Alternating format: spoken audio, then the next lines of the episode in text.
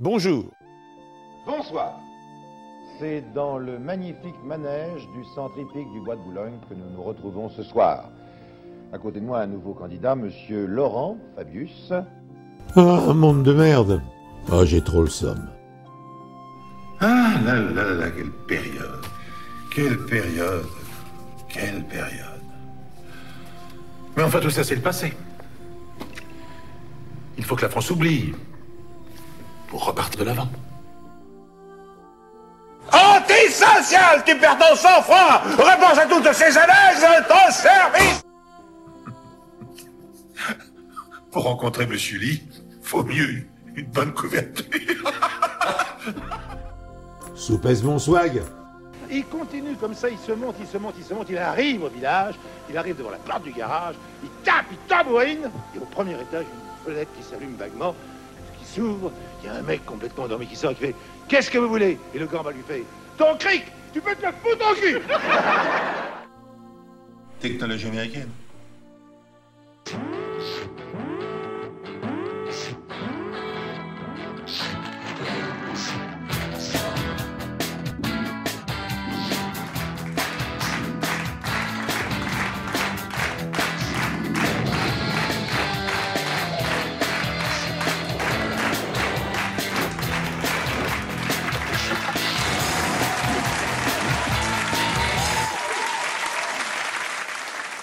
La patience. Faut-il avoir été patient ou peut-être un peu fou pour se battre 25 ans afin de donner vie à un rêve? Faut-il avoir été patient et sûrement rêveur pour amener sur grand écran un super-héros un peu fou? Faut-il avoir été patient pour voir seulement maintenant ces folles aventures qui n'existaient jusqu'ici que dans nos rêves d'enfants? Avons-nous perdu patience? Avons-nous cessé de rêver? Doit-on continuer à se battre pour être satisfait ou devons-nous accepter et continuer de râler. C'est l'histoire de Bruno et Joël ce soir, car ce soir, ça va savoir Je sais pas ce que c'est le générique de ça va savoir. Mais non, ça c'est mon choix. C'est la même chose, non? C'est mon choix. Putain, c'était beau comme texte. Hmm. C'était écrit à 2h du mat. Franchement, j'ai failli pleurer. Ouais. Euh, je sais pas, c'est l'intro la vraie là? Euh, bah bonjour tout le monde. Bonjour. On est toujours en vie. On, on fait toujours des podcasts. Euh, on, on écrit, on fait toujours des émissions où on écrit des belles introductions. euh, ou parfois on en vient à se demander faut-il réellement écrire une introduction? C'est pas toujours nécessaire. Donc comme vous l'avez compris ou pas du tout, aujourd'hui on va parler de trois films, euh, trois films événements, hein, puisque maintenant il y a un film événement à peu près tous les quatre jours. MILF, Euh, Taxi 5 avec Taxi 5 ça commence à dater. Hein. et La Fête des Mères. C'est alors, alors, tiens, c'est quoi le film La Fête des Mères? Je ne connais que l'affiche, je ne savais même pas que ça existait. C'est un, c'est un Euh, fi- c'est un film choral euh, français, un peu dramatique, avec euh, la beauté en même temps le drame que qu'est être une mère, tu vois. En fait, c'est parce que euh, celui qui faisait les films genre New Year's Day et, et, Valentine's Day est mort. En France, on a pris le relais en faisant La Fête des Mères. Y a pas déjà un film qui s'appelle La Fête des Mères, justement par ce, par ce mec? J'ai oublié son nom. Alors que c'est un Euh, nom connu de la comédie romantique euh, à chier américaine. Gary Marshall, je dirais. Ouais, allez, on part là-dessus. Je sais pas. Il y a moyen, mais tu vois, ça fait. C'est c'est vraiment ces concepts, quoi, de comédie chorale sur un jour. Oui, oui, oui, oui, oui, oui. Ah bah oui, c'est bien Gary Marshall. Et le dernier film qu'il a fait avant de mourir, c'était La Fête des Mères. Et il avait comme projet euh, Cinco de Quattro, mais euh, malheureusement il est décédé. Donc aujourd'hui on va parler de L'homme qui tua Don Quichotte de Terry Gilliam, de Deadpool 2 et également de Solo, ce film événement. Très bien. Parlons de ces films. Parle- euh, très bien, faisons une transition fluide et, et- et parlons de ces films les uns ap- après les autres. Euh, non, j'ai déjà un peu teasé dans, dans cette magnifique introduction écrite avec une, une plume incroyable que, euh, en tout cas de mon côté, ça va pas forcément être l'épisode de la joie.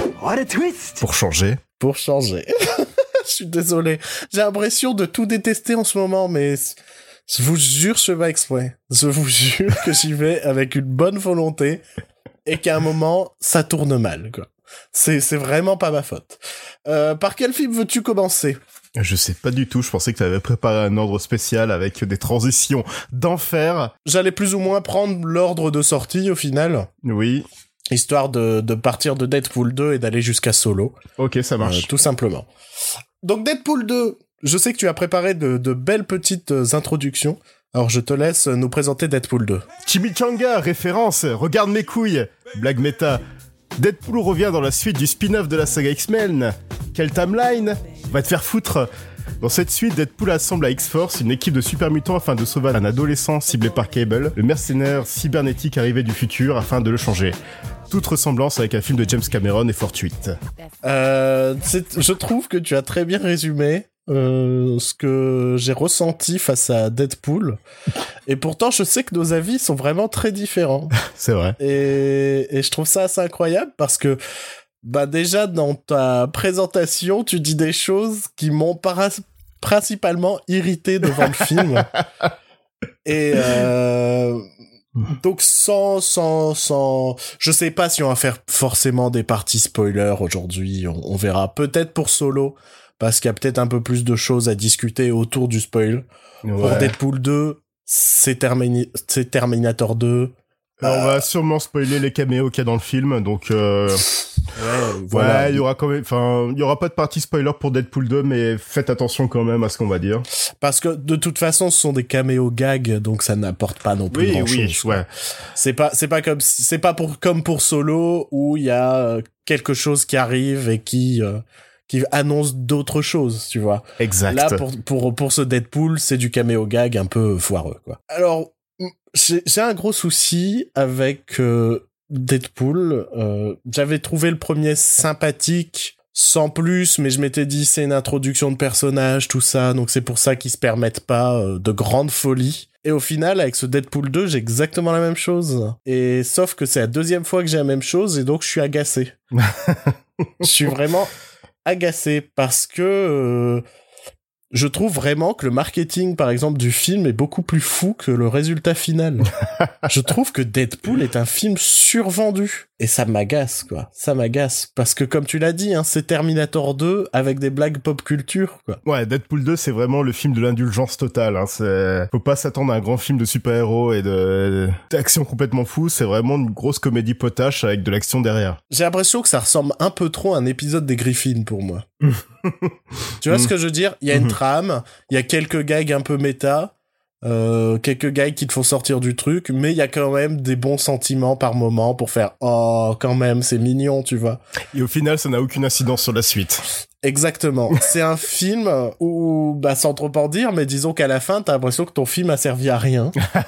et tu te dis, bah, c'est super. J'ai l'impression de voir un épisode des Griffins, là, où au final, je, je sais que beaucoup de gens seront pas forcément d'accord avec moi, mais je crois que ce que j'attends d'un film Deadpool, c'est presque un film des, euh, un film des As, mais avec une violence crue et réaliste. Ouais. Je crois, je crois que j'attends vraiment un truc qui se permet des gags qui vont au-delà de simplement faire une blague de paix, faire une blague euh, sur de cul ou faire une référence pop culture, tu vois. Ou dire que Josh Brolin a joué dans les Goonies. Ouais. Tu, tu vois ce que je veux dire? Ouais, ouais, ouais. ce, ouais. ce serait vraiment... euh, Il y a une affiche, l'affiche IMAX du film, je crois que c'est Dead... euh, non, c'était pour le premier ou c'était Deadpool qui chevauchait une licorne? Je sais plus. Non, c'est pour le 2. Bah ça, ça n'arrive jamais dans le film, par exemple. Et je, tu vois, je me dis, bah pourquoi pas? Pourquoi il y aurait pas une course-poursuite à dos de licorne ou, enfin, tu vois ce que je veux dire? Mhm. un truc où euh, où je me dis vraiment l'humour de Deadpool est un truc vraiment atypique. Là, j'ai juste un truc où c'est des références pop culture ou des blagues ou des blagues de cul sur les couilles. Moi, j'aimerais, mon rêve, c'est qu'un jour, euh, un film Deadpool montre Deadpool tabasser quelqu'un avec une perche micro, euh, ou quelque chose comme ça, enfin... Bah ouais, parce que aussi cet aspect, euh, je suis conscient d'être un personnage de film est beaucoup moins marqué, je trouve, que dans le premier. Déjà, il y a un truc qui m'a un peu rendu dingue, c'est que le film oublie sa voix off pendant 45 minutes. Ça commence par une voix off, puis il y a plus de voix off pendant 45 minutes, et d'un seul coup, euh, ça reprend sans trop de raison. en mode euh, ah merde c'est vrai qu'on a instauré une voix off en début de film on va peut-être continuer avec ça et il y a vraiment un ventre mou où le film essaye de faire un peu du sentimentalisme ou, mhm. Ouais, ouais, ouais. ou, ou de euh, créer de l'empathie pour le personnage de Deadpool. Et, et, et chez moi, ça marche pas du tout. C'est pas ce que, c'est pas ce que je veux voir en allant voir un film Deadpool. Tu vois? Je m'attends à un truc drôle qui va oser des choses. En tout cas, c'était mon espoir pour ce deuxième parce que le premier n'annonçait pas ça, mais je m'étais dit que le premier n'était qu'une amorce. Et non. Là, c'est, c'est pas ouf, quoi. je, je suis conscient que le produit en tant que tel n'est pas mauvais. Je Ouais, suis conscient. J'en suis vraiment conscient. C'est juste que, bah, tu sais que moi, par exemple, les blagues sur la pop culture, ça me fait pas rire. Mhm. Euh, les blagues sur les couilles, ça peut me faire sourire, mais quand ça dure cinq minutes, c'est long. Euh, quand euh, un de tes gags euh, de fin de film, c'est le même gag du début de Shrek 3, bah c'est un peu long. On va éviter de trop en dire, mais disons qu'au début de Shrek, de Shrek 3, il y a le roi qui meurt une dizaine de fois. Ah, Oui, oui, oui, oui, oui, oui. Et, et dans Deadpool, il y a une scène un peu équivalente et je me suis fait, bah c'est Shrek 3 les gens. Hein. Putain, vous citez Shrek 3, c'est dur. un peu. Le film est assez prévisible même sur son humour quoi. Je trouve ça triste.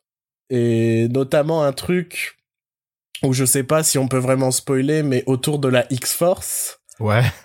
où euh, bah pour déconner sur Twitter il y a des gens il y a quelques semaines qui disaient qui racontaient ça qui racontaient que euh, je sais pas si on peut le spoiler Bon, allez, on spoil. Bah qui racontait euh, je me souviens d'une série de tweets qui était en mode euh, imaginez en fait on nous fait euh, du marketing sur la X-Force on les voit sauter en parachute et ils s'écrasent tous comme des merdes Ah, j'avais pas vu ça. et bah si c'était euh, j'essaierai de te retrouver des trucs là-dessus et tu fais euh, c'est vrai que ce serait marrant et en fait le film c'est vraiment ce qui arrive et tu fais ah bon c'est marrant mais euh, non, non, ça- moi, je- non, là, sur le coup, je m'attendais pas. J'ai beaucoup ri pendant cette scène. ouais que moi bah comme comme des gens l'avaient l'avaient théorisé ben Ouais, mais ouais, mais tu vois, j'avais pas vu ces théories-là. Moi, j'ai juste vu la bande-annonce. Et dans la bande-annonce, ils présentaient les personnages avec des scènes d'action, tout ça. Où tu vois euh, le personnage de Terry Crews tabasser quelqu'un et tout ça. Enfin, des scènes qui ne sont pas dans le film au final, justement Mhm, pour mhm. euh, pour pas spoiler le fait que bah ils crèvent comme des merdes euh, un à un, quoi. Ah mais en soi, attention, là en soi, euh, je trouve que l'idée est très bonne. C'est juste que même ça, ça m'a pas particulièrement fait rire parce que il y avait déjà des gens qui avaient fait la blague sur internet. Ouais, voilà, parce que tu ouais, t'avais vu Voilà. l'autre truc avant. Ok. Euh, en fait, il y a vraiment, il y a un truc, il y a un élément que j'ai vraiment adoré dans le film. Ouais. C'est euh, le personnage de Domino. Ah, elle était cool. Zazie Beats euh, Ouais, qui joue pour Domino. qui pour moi était le vent de fraîcheur du film. avec de très bons face à face avec Deadpool et de très bons ouais une bonne une bonne Bah, il faut aussi expliquer son concept qui est qu'en fait, son super pouvoir, c'est juste d'être ultra chanceuse. c'est pas un super donc- pouvoir. Et donc, dans les scènes d'action, elle fait n'importe quoi et ça marche. et pour, et pour moi, c'est vraiment le meilleur élément du film. C'est vraiment le truc où je me dis, bah, c'est ça que je veux voir dans Deadpool, en fait. C'est des trucs un peu improbables et absurdes. Pas juste des gags de, déjà vus, quoi.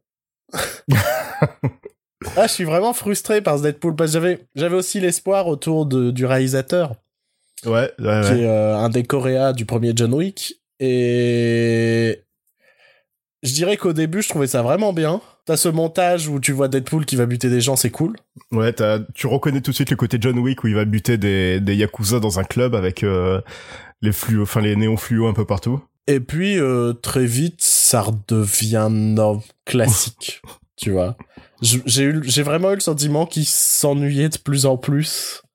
Je, notamment, bah, tu prends le, le, le dernier acte où tout se passe un peu dans des décors random et lambda qui ont pas vraiment de gueule et tout. Là où un des celles de John Wick dont les gens parlent aussi très peu, c'est les décors qui sont toujours très minimalistes, mais où chaque élément a son importance presque. Et pff, là, euh, franchement, euh, ça se passe, euh, ça se passe dans des rues ou ça se passe dans ce genre de décor et tu fais pas, c'est pas ouf quoi. C'est vraiment pas ouf. Donc, je suis conscient qu'en tant que tel, ça peut être une comédie d'action sympa, mais alors je suis passé tellement à côté quoi. tellement. J'ai vraiment trouvé le temps long. As-tu des choses à rajouter sur Deadpool Euh, non, mais tu vois, en tant que tel, euh, ouais, une comédie d'action potache, euh, assez indulgente, avec beaucoup de références de pop culture, mais euh, en soi, moi j'ai trouvé ça très drôle, et j'en demandais, pas plus, c'est tout. C'est vrai que les scènes d'action voulaient être plus folles, et euh, surtout venant du réalisateur de John Wick, Mhm. qui est Mhm. David Leitch. Ouais, c'est ça, je trouvais plus le nom. David Leitch, euh, c'est est-ce qu'il a fait Atomic Blonde? Je sais plus. C'est lequel des deux qui a fait Je Atomic sais Blonde? plus, ils sont chiants parce qu'ils font pas les mêmes films en même temps. et ils sont chiants. Il a fait Atomic Blonde, ouais, c'est lui. Ok. Il a fait le premier John Wick Atomic Blonde. Ok. Donc il y a eu très peu de temps entre Atomic Blonde et Deadpool 2 quand même. Exactement, ouais, ouais, ouais. Bah oui, c'est pour ça qu'il y a, euh, qu'il y a Eddie Marsan et euh, Ouais. et euh, l'autre aussi qui était dans Atomic Blonde. J'ai oublié son nom. Ça, le clown. Euh, Euh, Bill Skarsgård. Bill Skarsgård qui apparaissent aussi. Enfin, ils ont tous les deux. euh, Et, et il y a aussi très brièvement euh, James McAvoy. Et il y a le casting des nouveaux X-Men, donc Jax- James McAvoy, Nicholas Hoult, Evan Peters, euh, Ty Sheridan et euh, Alexandra Shipp. Dans un gag sympathique, on va dire. Oui, sympathique, mais qui, euh, une fois de plus, fait un gros doigt d'honneur à la timeline des X-Men, hein, vu que tu les vois, puis cinq minutes après, euh, enfin même pas deux minutes après, Ryan Reynolds fait référence à Patrick Stewart. En même temps, c'est, je trouve que ça représente toute l'inconsistance de Deadpool en termes de film. C'est, enfin, pour le truc qui me rend fou, par exemple, avec ce Deadpool 2, c'est que pour moi, les meilleurs gags sont après le générique, quoi. Oui, ouais, ouais, je... Tu vois Ouais, ouais, justement, j'allais en venir après. euh. Il y, a- il y a plein de choses comme ça qui m'agacent sur Deadpool où je me dis mais putain il y a moyen de faire un truc super et à la place j'ai pas supporté par exemple tout le sentimentalisme du film euh, notamment avec le fait que bah dans le premier Deadpool est conscient qu'on est en train de regarder son film tu vois et là il y a quand même des passages où Wade Wilson est en train de pleurer et je m'attendais à ce qu'il y ait euh, Deadpool en voix off en mode euh, non non on peut pas montrer ça tu vois il faut avancer. Genre il a honte de montrer ses émotions tu vois ce genre Mhm. de choses. Et non ça n'arrive pas. On a des vraies séquences sentimentales en mode euh, petit violon petite musique triste Take on Me c'était Take on Me je crois repris en On mode balade tu vois. Et pff, je suis pas venu pour ça quoi. Je suis tellement pas venu pour ça. Et et, et c'est ça qui m'agace. Donc t'allais revenir sur les scènes post-génériques? Euh, ouais, attends, je, ouais, euh, j'allais, ouais, j'allais juste mentionner Julian Dennison là qui jouait euh, le gosse, là, l'ado qui était, qui était assez marrant. Enfin, j'avais pas vu le film de Taika Waititi là, euh, The Hunt for the Wilder People. Ouais, qui était où il jouait dedans et, et il joue le même perso. Il joue le même perso. Ok, d'accord. Franchement, euh, tu, tu comprends pourquoi il a été casté pour le perso là, parce qu'au final, c'était déjà ce qu'il était dans, dans, ce, dans le film de. Taika Waititi. Donc, euh, euh, faut faire gaffe à pas trop s'enfermer dans le rôle à un moment, je pense. Euh, ouais, Pour ouais, deux ouais. films, ça passe, tu vois. Mais je me dis, euh, s'il continue à jouer ce même perso tout le temps, ça peut devenir lourdin. Euh, sinon, euh, ouais, il y a pas de grosses surprises. Enfin, au niveau du scénario, il y a pas de grosses surprises. Hein, c'est, Bah, euh, pour ça, c'est pour ça qu'on parle pas de l'histoire depuis tout à l'heure. C'est Terminator 2 avec un petit twist à la fin, on va dire. Ouais, ouais, puis après, il y a, ouais, parce qu'il y a Kelbel qui veut tuer le gosse, mais, donc Deadpool veut protéger le gosse, mais au final, le gosse devient un petit peu méchant, donc il, il s'allie à, comment il s'appelle?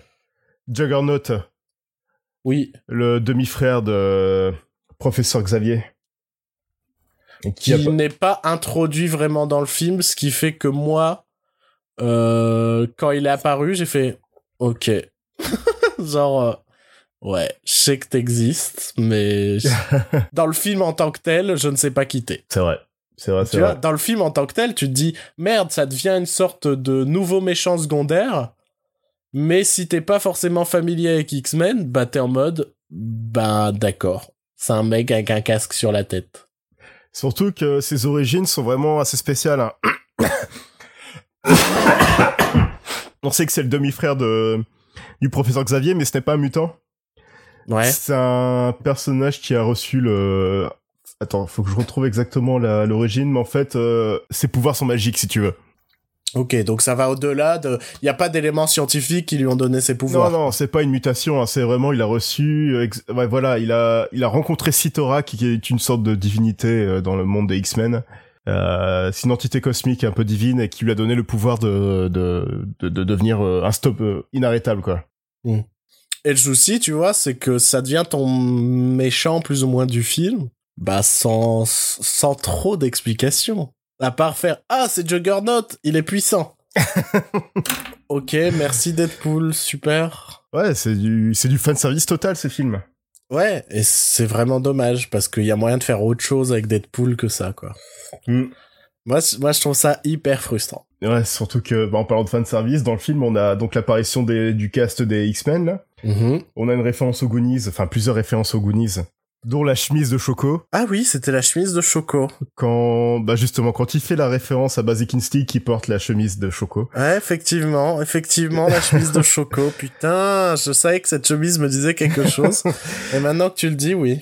Il y a Alan Tudyk et Matt Damon qui apparaissent. Ouais, Alan Tudyk j'avais reconnu, mais Matt Damon j'avais pas du tout reconnu. C'est après, euh, c'est, enfin c'est en lisant des articles hein, sur internet que j'ai su que c'était Matt Damon. Euh, Il y a Brad Pitt en homme invisible. Ouais, très, fur- très furtif. Je savais pas si c'était vraiment lui, et apparemment c'est vraiment lui. C'est vraiment lui, ouais. Je, Ouais. je savais qu'il avait un caméo dans le film, donc j'ai pu le reconnaître sur, euh, sur le moment, mais c'est vrai que c'est... Bah, je l'avais reconnu, mais je pensais que c'était vraiment genre une image pour la vanne, tu vois. Ouais, genre, ouais. ils ont photoshopé la tête de Brad Pitt, je sais pas, tu vois. Parce qu'elle est pas belle. Enfin, elle est mal faite. Non, ouais, ouais. Et euh, c'est tellement court que je me souviens que... Enfin, de, le... les spectateurs dans la séance où j'étais n'ont pas reconnu Brad Pitt. Enfin, il y avait aucune Mhm. réaction au moment où il apparaît. Et au final, et à la fin, il y a la scène post-générique. Qui sont les meilleurs gags du film. Donc euh, euh, Deadpool met la main sur le, la- le mécanisme de voyage dans le temps de, de Cable pour euh, remonter dans sa timeline et changer plusieurs choses euh, de son passé. Par exemple, il va buter l'assassin de sa femme avant qu'il bute sa femme. Donc, Deadpool 2 n'a pas de raison d'exister, presque. Ouais, mais il a quand même vécu euh, ce qui s'est Bien passé dans film. sûr, bien sûr, mais bon, c'est... Je me suis quand même fait, bah d'accord, tout ça pour ça. tout ce sentimentalisme à deux balles pour ça. Il euh, remonte encore plus dans le passé pour euh, buter le Deadpool de X-Men Origins Wolverine et en même temps faire un petit coucou à Hugh Jackman. Mhm. Bon, tout ça, c'est des images d'archives, hein, donc c'est pas vraiment, un- c'est pas le vrai Hugh Jackman. euh, Si, Ah, c'est le vrai, mais c'est le pas vrai, l'actuel. c'est pas, c'est pas Hugh Jackman qui est venu spécialement pour le, dans le film pour faire un caméo. Euh, il revient encore plus dans le passé pour buter Ryan Reynolds avant de jou- avant qu'il joue dans Green Lantern. C'était après Green Lantern. C'était après. moi. Bah, X-Men Origins Wolverine. euh, Ah oui, c'est après, c'est avant Green. Lantern, ouais. Mais Ouais. euh, ouais, dans l'ordre du euh, des scènes, Oui, c'était oui, euh, voilà. Et ça se termine sur ça. Et après, il y avait une dernière euh, scène euh, qui était euh, prévue pour la scène, euh, enfin pour le post générique, qui a été coupée parce qu'elle était vraiment de très mauvais goût. Mais je- moi, je la connais pas. hein. Donc pour la scène post-générique, alors je sais pas si tu te rappelles pendant le film euh, Deadpool critique Cable de enfin parce qu'il revient dans le passé pour buter le gosse alors qu'il pourrait par exemple revenir dans le passé enfin aller plus loin dans le passé et buter bébé Hitler. Ouais. Donc ce qui se passe à la fin du film, c'est que C'est ça Deadpool revient dans le passé, il se retrouve dans une dans une maternité Ouais. et il finit devant un couffin avec le nom A. Hitler et il hésite euh, il hésite à passer à l'acte. Il hésite pendant plusieurs, plusieurs secondes, puis à la fin, il finit par dessiner une petite moustache en, en marqueur sur le bébé. Et ça finit sur un plan subjectif de Deadpool qui s'approche du bébé pour l'étrangler. D'accord. Et le film se termine comme ça. D'accord. Et il dit à un bébé qui pleure à côté, t'en fais pas, Hera, euh, je fais ça pour ton bien. D'accord. Ah, pourquoi pas Mais après, elle a été tournée ou pas? Ça a été tourné, ouais. Donc, euh, au pire, ce sera sur le DVD quelque part. Ou peut-être pour la version longue qui est prévue aussi. D'accord. ok. Je sais pas si je la verrai, la version longue, mais... mais d'accord, très bien. Voilà, voilà. Donc, euh, si on peut résumer, bah, moi j'ai trouvé que c'est comédie trop classique pour ce que devrait être Deadpool. Mhm. Et Joe bien aimé. Ouais, c'est c'est drôle, c'est potache, et si tu cherches pas plus que ça, c'est c'est c'est marrant. Ouais. Voilà. Ouais, voilà. Deuxième film de cet épisode, euh, et non des moindres, puisque c'est c'est un c'est un gros bébé. Euh, c'est bien évidemment l'homme qui tua Don Quichotte, dont Joël va nous parler euh, merveilleusement, j'en suis certain. Depuis 1989, Terry Gilliam travaille sur une adaptation de Don Quichotte. Depuis 1989, euh, Terry Gilliam est maudit. Après plusieurs tentatives, dont celle relatée dans L'homme de la Mancha, la mort de trois acteurs pressentis pour y jouer, euh, Jean Rochefort, John Hurt et Johnny Depp, euh, les, fl- les flops de Thailand, les frères Grimm et Zéro Théorème, la production tragique de l'imaginaire du Dr Parnassus ponctuée par le décès de Heath Ledger, les démêlés judiciaires autour de la distribution de Don Quichotte, la crise cardiaque de Gilliam le jour de la délibération du verdict, le film arrive enfin sur nos écrans. Est-ce que ça en valait la peine?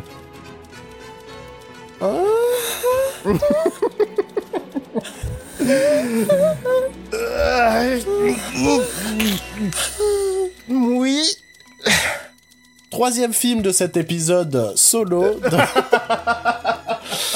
Euh, non, allez, on va parler un peu plus en profondeur de ces fameux euh, hommes qui tuent Don Quichotte. Euh, donc, film où on retrouve au casting euh, Adam Driver et Jonathan Price. Ouais, ouais, ouais. Jonathan Price qui a su survivre au tournage de, de ce film.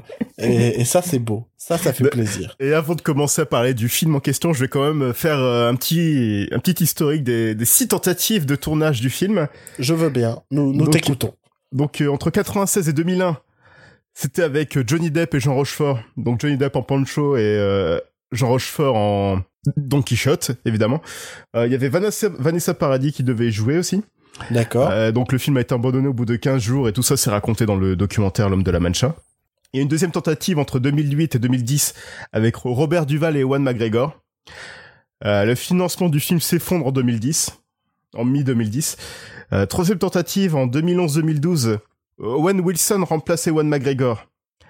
Manque de financement, Terry Gilliam tourne Zéro Théorème à la place. Quatrième tentative entre 2014 et 2016, John Hurt et Jack O'Connell euh, sont euh, sont les deux personnages principaux du film. Euh, problème de financement et la maladie de John Hurt empêche le tournage du film. Euh, cinquième tentative en 2016, euh, Michael Palin remplace John Hurt et Adam Driver remplace Jack O'Connell. Putain, heureusement qu'on n'a pas perdu Michael Palin. Ouais. Euh, Ça m'aurait tourna- rendu triste. Oh putain, euh, ouais.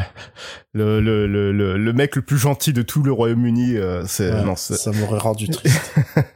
Donc le tournage était prévu en octobre 2016, mais pour raison de financement, je te laisse deviner la suite. Mhm. Et sixième tentative, donc en 2017, avec, avec Adam Driver toujours, mais Jonathan Price qui remplace Michael Palin. Et Jonathan Price qui avait déjà joué trois fois avec Terry Gilliam, donc euh, dans Brasil, dans Les Aventures du baron Munchausen et dans Les Frères Grimm. Voilà, et là on est en 2018. L'homme qui tua Don Quichotte est enfin sorti au cinéma. Et deux tocards vont le critiquer. Euh, alors que raconte ce, ce l'homme qui tua Don Quichotte? Euh, Ça ne raconte pas l'histoire de du, du récit de, de Cervantes. Euh, ce n'est pas non plus euh, ce que devait être le projet au départ de mémoire. Je sais qu'il y avait cette idée que le personnage de Johnny Depp venait de notre époque. Oui. Et se retrouver euh, dans dans l'époque de, de Don Quichotte tout ça il y avait ce côté euh, un Yankee à la cour du roi Arthur Mhm. de, de Mark Twain, et, mais dans l'univers de Don Quichotte, ce n'est pas non plus ça. Euh, c'est l'histoire d'un d'un réalisateur de, de publicité Mhm. du nom de Toby, je Oui. crois, Toby Grisoni. euh, Qui qui est une re- référence au scénariste qui s'appelle Tony Grisoni. Ah oui, c'est plus qu'une référence.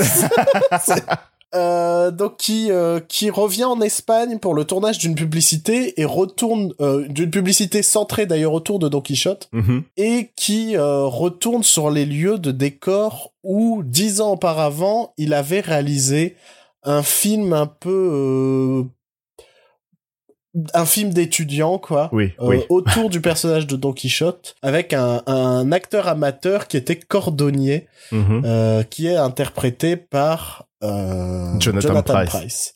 Et donc lorsqu'il revient euh, dans cette euh, en, en Espagne et retrouve tous ces décors, il va aussi retrouver Jonathan Price qui depuis le tournage de ce film est complètement traumatisé et est convaincu d'être Don Quichotte. Mhm. Et à partir de ce moment-là, c'est une accumulation de quiproquos et de situations rocambolesques où on ne saura plus euh, euh, discerner le vrai du faux. Et, euh, et voilà. Sur le papier. Sur le papier, euh, bien évidemment, mais ça, on en reparlera un petit peu, euh, un petit peu après. Alors, le truc sur lequel il faut qu'on revienne, c'est que forcément le film est méta. Mhm. Euh, parle forcément de son un peu de son expérience euh, euh, parce que lui aussi revient refaire euh, ref- enfin essayer de faire Don Quichotte mais pour lui c'est un peu refaire Don Quichotte puisqu'il l'avait fait euh, quelques années auparavant euh, le personnage principal est un peu dépité, désabusé de sa carrière actuelle et je me demande s'il n'y a pas un petit peu du du, du, du, du, personnel une nouvelle fois parce que Terry Gilliam aujourd'hui galère à monter des projets parce Mhm. que euh, ses projets précédents sont un peu cassés la gueule ce genre de choses et et il y a un côté très méta au film qui n'était pas nécessaire à mon goût euh, toute la première partie se passe un peu dans ce côté euh, ben tournage, les plateaux de tournage, le le, le mec qui se souvient qu'à l'époque il tournait un petit peu euh, comme il voulait et, et avec peu de moyens mais ça rendait forcément mieux et tout, tu vois. Mhm. Et j'ai trouvé ça un peu lourdingue. j'ai pas trouvé ça très très intéressant. Je trouvais que le film était très très loin à démarrer à cause de ça parce que euh, j'ai l'impression que toute cette première demi-heure sert juste à introduire le fait qu'il avait connu ce cordonnier qui aujourd'hui se, se prend pour Don Quichotte. Et, et je trouve ça un peu dommage, vraiment. Je trouve ça un peu lourdingue. Euh, Je trouve qu'il y a aussi beaucoup de coïncidences dans ce début de, de film. ouais. C'est qu'il revient en Espagne tourner une pub sur Don Quichotte. Il se rappelle qu'il a tourné un film de Don Quichotte une dizaine d'années auparavant. Et comme par hasard, le village où il a tourné Don Quichotte se trouve juste à côté de son lieu de tournage. Mais en fait, le gros souci, c'est qu'il y a beaucoup de coïncidences dans tout le film. Euh, on en reviendra un peu après, mais il y a un moment, il y a une grosse fête, et comme par hasard, elle est sur le thème de Don Quichotte. Et le mec qui se prend pour Don Quichotte va se retrouver dans ce décor, enfin dans ce, dans cette soirée, et il va y avoir plein d'activités autour de, du personnage de Don. Quichotte. Et je, et, et genre comme si tout avait été prévu, enfin comme s'ils avaient prévu qu'au final Jonathan Price allait se retrouver dans cette soirée, alors que s'il se retrouve dans cette soirée, c'est un peu une nouvelle fois le fruit de, de coïncidences, quoi. Mhm. Ouais. Et il y a un gros souci autour des coïncidences et de, il y a un gros manque de finesse dans l'écriture de toute façon de manière générale. Euh, on on, on l'a un peu teasé, mais ça, il y a un thème un petit peu récurrent chez Guillaume, je dirais même plus que récurrent. C'est cette frontière entre le rêve et la folie Ouais, ouais, clairement. qui est inévitablement ultra présent ici, surtout dans le dernier tiers du film. Sauf qu'en général, dans la dans ce, ce thème de frontière de, du, du, du réel et de l'imaginaire, euh, c'est quand même assez, elle est quand même assez euh, assez floue. Oui, exactement. D'habitude, dans ce, dans ces films, c'est assez flou, alors qu'ici, elle est Mhm. vraiment bien délimitée. En fait, il passe son temps à justifier. Oui, voilà, tu vois clairement la différence entre le réel et le, et le rêve dans son film. Et c'est assez frustrant parce qu'au final, euh, tu te rends compte que Adam Driver devient fou dans ce film. Mais le spectateur n'est pas perdu, lui. Mais ouais, voilà, il- le spectateur ne devient pas fou en même temps qu'Adam Adam Driver. Parce que nous, on, enfin, il y a genre, il y a une séquence que je, j'arrive pas à comprendre ce qu'elle fout dans le film. Parce que pour moi, c'est pas du Terry Gilliam. C'est cette fameuse rencontre avec un autre chevalier qui part en duel, tout ça, qui est un truc, euh, on se demande ce qui se passe. Ouais. Et derrière, bah en fait, on va découvrir que c'est les villageois et Ouais. ils font tout ça pour espérer euh, faire retrouver la raison à Jonathan Price et et genre il vient recontextualiser le tout, tout réexpliquer. Alors qu'au final, on aurait pu juste reconnaître les visages des gens et ne pas insister, tu vois. Oui, oui, oui, oui, oui. Et il insiste, il insiste, il vient tout réexpliquer, tout recontextualiser. Et pour moi, c'est pas un défaut de ce film-là. Comme à la fin de Bandit Bandit, quand Sean Connery euh, revient en pompier, euh, Oui, euh, exactement. éteindre l'incendie dans la maison et de, pour le du gosse, coup, quoi. et pour le coup, ça a créé le doute, tu vois. Oui, voilà. Et que là, en gros, j'allais dire, c'est pas un défaut de ce film-là en part entière. Je trouve que c'est un défaut de Terry Gilliam depuis plus de dix ans. Ouais. Euh, pour moi, par exemple, un film comme Les Frères Grimm a exactement le même défaut. Euh, tu sais le vrai du faux et donc bah tu tu prends pas de plaisir à, à, à, à te perdre, tu vois. Ouais, ouais, ouais. Et, et, et donc là, pour moi, ce n'en est qu'une preuve que que Terry Gilliam a un peu perdu de sa magie. Mm. Et il y a- Euh, il y, a, il y a cette scène qui m'a vraiment choqué dans ce film, c'est celle où il se retrouve dans ce dans cette ferme là, dans ce château ferme un petit peu, ouais. avec euh, comment il s'appelle? Euh, Ah, euh, le mec là, Harry, et qui se fout des œufs dans le cul là dans le film français là. Quoi Quoi Non, Harry Ah, Sergi, Harry Lopez. Sergi Lopez, ouais. Ok. Euh, oui, parce que Sergi Lopez et Rossi de Palma, j'allais dire Portier de Ouais, Rossi, mais c'est pas du tout la même rôle chose. euh, dans le film. ouais. Voilà. Euh, Sergi Lopez et Rossi de Palma qui apparaissent dans le film, euh, qui, qui jouent des, euh, des fermiers qui, qui, euh, qui hébergent des, des, des Des immigrants. migrants. euh, Des migrants. des immigrants marocains. Et euh, tout de suite, Adam Driver pense que ce sont des terroristes. Euh, Alors ça, ça m'a vachement dérangé. ça, c'est déjà ça, c'était limite. euh, c'était, enfin, En fait, je- déjà, je trouve euh, que le personnage de Adam Driver est détestable dès le début parce que on veut nous faire croire, enfin, on veut nous faire croire que c'est un, réali- un réalisateur très créatif, sauf que nous, on le voit jamais puisque dès la première scène, il est blasé sur cha- sa chaise parce qu'il est en train de tourner des pubs. On voit que c'est un mec qui se tape toutes les femmes. Dès qu'il y a Ouais. une femme qui bouge, il lui saute dessus. Et en plus, il y a cette séquence-là où à peine il arrive chez des migrants, c'est des terroristes. ouais. En plus, il a essayé de se taper une nana de 15 ans aussi, mais. euh, Oui, aussi, oui. Mais oui. Ah bah oui, bah bien sûr, putain. Et ça m'a vraiment posé beaucoup de problèmes.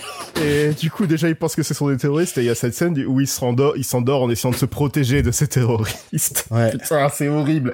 Ouais. Euh, mais où il s'imagine que c'est en fait, euh, il s'imagine dans le monde de Don Quichotte où il y a Mm. l'inquisition qui vient euh, choper tous les musulmans. euh, de- Sans référence au sketch des Monty Python, et ça m'a frustré.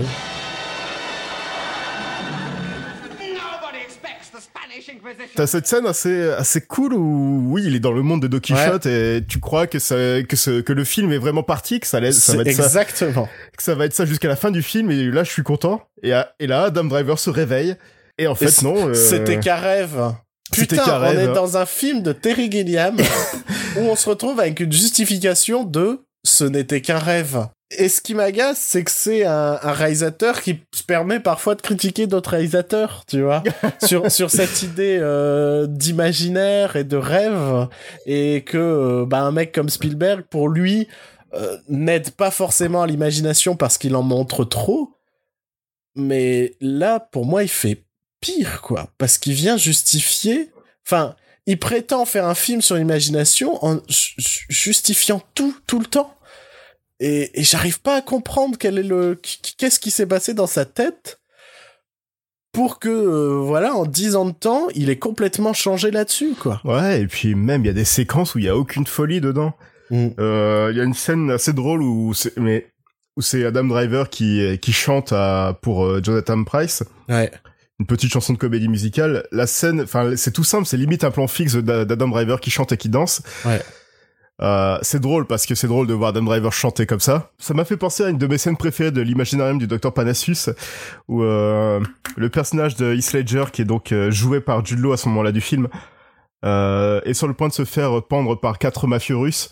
Et là, tout d'un coup, t'as des flics qui arrivent et qui commencent à chanter euh, Mhm. en, en, dra- en, en, ouais, en drague euh, que la, la police. Enfin, si t'es- si t'aimes la violence, tu devrais rejoindre la police. euh, qui fait beaucoup penser à une chanson des Monty Python d'ailleurs, Oui, enfin, au style, carrément. au style des Monty Ouais. Python en général. Et et c'est le genre de truc qui manque aussi à ce film. euh, Ouais, à parce Don que là, la séquence, c'est juste lui qui chante euh, au milieu d'un chant.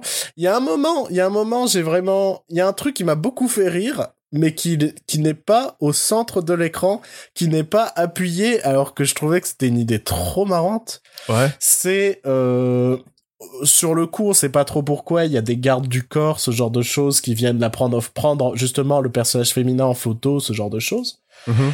Et il y a un plan où t'as deux gardes du corps sur le même cheval qui se tiennent. euh, Enfin, le mec derrière, il le tient par le ventre et tout. Et je trouvais ce truc trop marrant, sauf que c'était genre euh, euh, vraiment euh, à l'écart dans l'écran et tout. Et je me suis dit, merde, ça c'est trop trop marrant. Et, le film insiste, ne les met pas en valeur, alors que je trouvais ça trop marrant. Ces deux gardes du corps, vraiment. euh, faut imaginer qu'à un moment il y a une, fête, ambiance Moyen Âge, un peu ce genre de choses, et t'as des gardes du corps qui eux sont juste en costard cravate. Et donc imaginez au milieu de cette fête deux gardes du corps à cheval comme ça, ça m'a fait beaucoup rire. Et, et une nouvelle fois, ça insiste pas là-dessus. Et Ouais, je sais euh, pas, il a perdu quelque chose, Terry Gilliam, vraiment. Ouais. Je voudrais quand même insister sur le fait qu'il y a quand même des moments où ça fonctionne très bien. Mhm.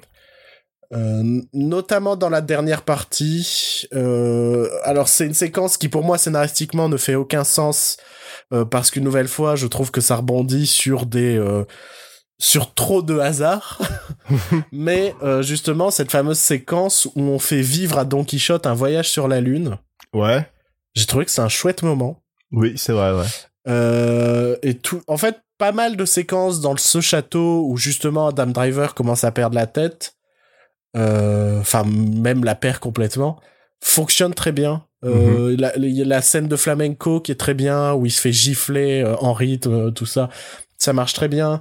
Il y a de vrais jolis moments, même un peu au début, lorsque bah, les- la, la retrouvaille entre Adam Driver et Jonathan Price marche très bien aussi Mhm. dans, dans cette petite euh, cette petite chariote. euh, J'ai, j'ai adoré Jonathan Price dans ce Euh, film. il est vraiment moi, excellent en Don Quichotte. moi, c'était mon, mon, mon dernier point. Le point essentiel, c'est ça, c'est que Jonathan Price, il est au-dessus du lot dans le film, quoi. Il est trop bon pour ce film, en fait. euh, et ça, c'est, c'est frustrant. En fait, j'ai l'impression que le personnage Don Quichotte, de Don Quichotte dans le film, donc le faux Don Quichotte, c'est la dernière étincelle de folie dans le cerveau de Terry Gilliam.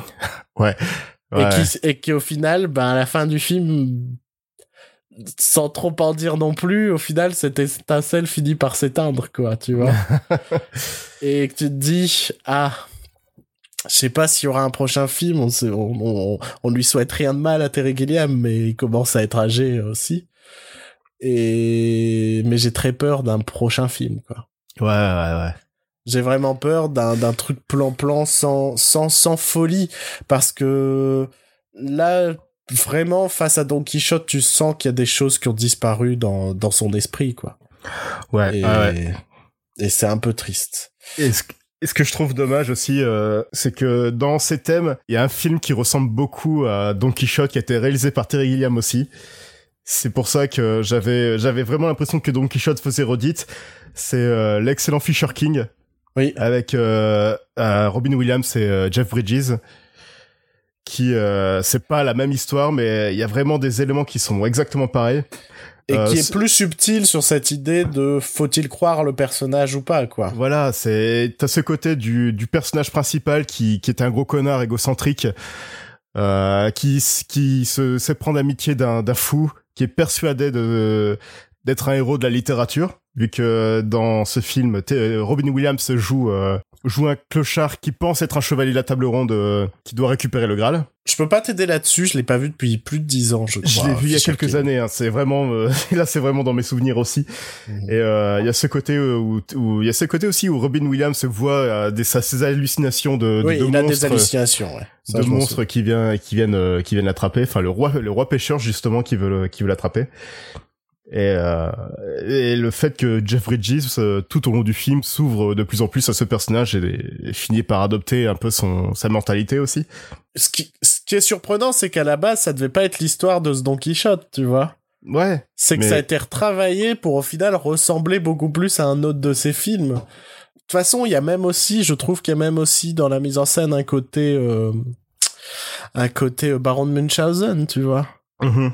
Et ouais, il y a vraiment un côté très redit, très déjà vu. En plus de ce côté euh, manque de folie. En gros, il refait des choses, mais sans ce grain de folie qu'il avait par avant. Ce qui est dommage, hein, parce que ça fait 30 ans qu'il est en train de le faire, ce film. Euh, Non, mais il y a vraiment, franchement, il y a vraiment un trop gros côté de tout ça pour ça qui, qui fait un peu mal, quoi. Ouais, ouais, ouais, ouais, ouais. C'est un peu triste. Ouais, C'est un peu triste. Donc vous l'aurez compris, je, je, je pense vous je, je peux conseiller certains moments si vous voulez euh, quand le Blu-ray sortira.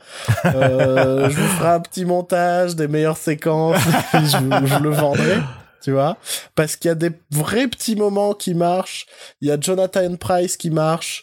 On vous enlèvera tout le racisme du personnage d'Adam Driver. de- et son côté pédophile et aussi. son hein. côté pédophile, tout ça, ça on va l'enlever. Mais euh, ouais, je peux pas en tant que tel conseiller le film quoi. Ouais, c'est pas Parce un mauvais que- film, mais en même temps, euh, ouais, comme tu dis, tout ça pour ça, quoi. En fait, c'est pas un mauvais film, mais je dirais que euh, le film est trop bordélique, trop mal construit et, et donne presque l'impression de voir trois films différents Ouais, ouais. et qu'au final il y a tu, enfin, pour moi, elle est construite de façon en trois actes un peu merdiques, en mode euh, vraiment, euh, bah, premier acte, euh, la, la, réalité, le côté, euh, je fais mon tournage, machin, je redécouvre, je me remémore, je suis nostalgique sur cette époque où je faisais les films euh, artistiques, tout ça. Deuxième acte, je commence le voyage avec Don Quichotte. Troisième acte, tout ce qui est romanesque dans le château, machin, tout ça. Et c'est là où vraiment il y a un peu de folie, quoi. Et c'est triste de se dire qu'il y a que euh, peut-être une demi-heure du film où il y a un peu de la folie, quoi. Dans, dans le film, c'est vraiment dommage, quoi. Tant pis, hein. Ouais, pis. ouais. Troisième film de cet épisode, un film dont on a longuement euh, teasé l'arrivée, Ouais. dont Ah. on a euh, parfois... euh, on s'est parfois moqué, on s'est parfois... On, on s'est d'abord montré très impatient, puis, au fur et- puis plus le temps passait, plus les péripéties de tournage arrivaient, bah moi on avait envie de voir le film. Il est enfin là, si enfin est vraiment le terme à utiliser. C'est Solo de euh, Ron Howard. Tel un sparadrap enlevé. J'insiste sur Ron Howard. Ron Howard, alors, Allez, présente-nous le film, Joël. vous êtes-vous déjà demandé pourquoi le nom de famille de Anne est Solo? Comment a-t-il reçu son blaster Comment a-t-il gagné le Funko Millennium Qui était son mentor Ou bien qu'est-il arrivé à Weasel, le personnage incarné par War- Warwick Davis dans La Menace Fantôme Alors la préquelle solo de Solo, Star Wars Solo Story faite pour vous. Dans ce western spatial tout gris et tout sombre, vous verrez en plissant très bien des yeux la rencontre entre Han, Chewbacca et Lando, mais aussi la fameuse route du Kessel en 12 parsecs, par les réalisateurs de 21 Job Street et de Lego Movie. Euh, je veux dire par le réalisateur de Grinch et de la trilogie de Robert Langdon, les, les films avec Tom Hanks contre le Vatican. Et voilà, et est-ce que vous êtes contents les fans? Hein? Vous êtes contents? Votre va- Vous l'avez votre fan service là? Connard! T'as oublié de préciser un truc dans euh, dans les euh, ah si vous vouliez savoir comment il y a aussi si vous vouliez savoir pourquoi euh, Han Solo il appelle Chewbacca Chewie parce que même ça ils l'ont justifié. C'est grâce à, ce film que je comprends que le, le principe de donner le- un surnom à quelqu'un, c'est pour raccourcir le nom qui est trop long en général. Enfin, ouais.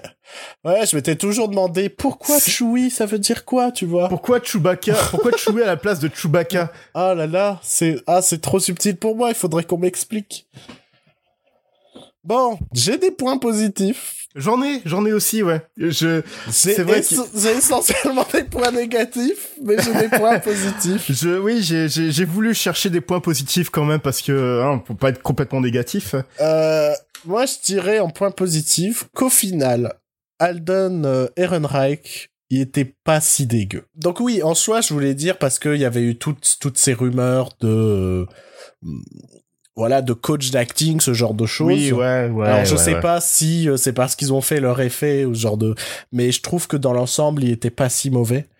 Il s'en Euh, sort plutôt bien. C'est ouais. pas non plus la folie, Après, mais j'ai du il mal- s'en sort bien. j'avais quand même du mal à voir le personnage Han Solo euh, parce que je trouvais qu'il manquait vraiment par moments de flegme ou même d'initiative euh, puisque euh, je trouve que Han Solo est très passif dans dans dans le film qui porte son nom. Mhm. Euh, mais ça c'est un autre un autre une, autre euh, voilà. C'est un autre paragraphe de de de, de cette discussion. Euh, et si j'ai trouvé Alden Ehrenreich, putain, il faudrait qu'il change de nom, pas Ouais, si ouais, dégueu, bah j'ai trouvé euh, ouais Donald Glover pas si ouf. Euh, je sais pas, je sais pas. Je trouve, Moi, j'en je voulais plus. Moi, Bah, en fait, je trouve- je trouve, je trouve qu'ils ont fait du assez. personnage un truc un peu. euh, En, en gros, c'est le mec qui se la pète, qui est un peu ridicule. Mhm. Et j'avais le sentiment que Donald Glover était très frustré de la direction du perso. Moi, j'ai l'impression que Donald Glover, oui, était très frustré de la direction du perso donné par Ron Howard, plutôt. Ah bah ça, ça, ça va être tout, tout Non, mais- toute une discussion après. Je sais euh. pas, faut, faut se rappeler qu'à la base, euh, donc c'était Phil Lord et Chris Miller qui devaient réaliser le film. Euh, ils ont essentiellement été virés parce que euh, ils avaient un peu un côté un peu trop euh, improvisation comique dans ce film. Et c'est pour ça qu'on avait, euh, il y avait Donald Glover qui était dedans parce qu'il est, bah c'est vraiment, c'est un comique à la base. Hein.